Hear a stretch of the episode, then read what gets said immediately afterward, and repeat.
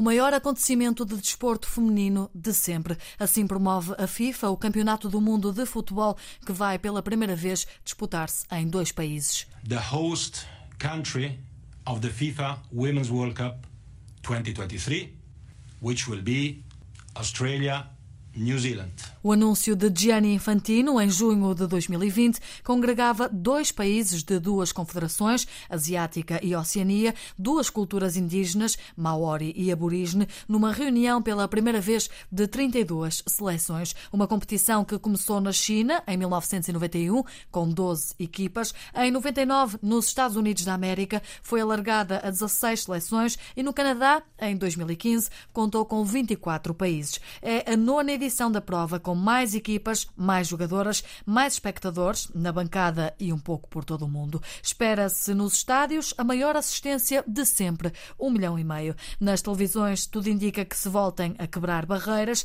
O Euro 2022 bateu o recorde de audiências, 365 milhões de espectadores.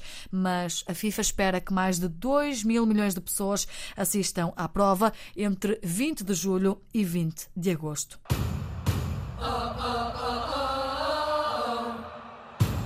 Este é o som da unidade, o Unity Beat, lançado pela FIFA para comemorar o que representa este campeonato. Une povos, culturas, línguas, tradições, oceanos e continentes num conjunto de 32 nações que sonham levantar um troféu.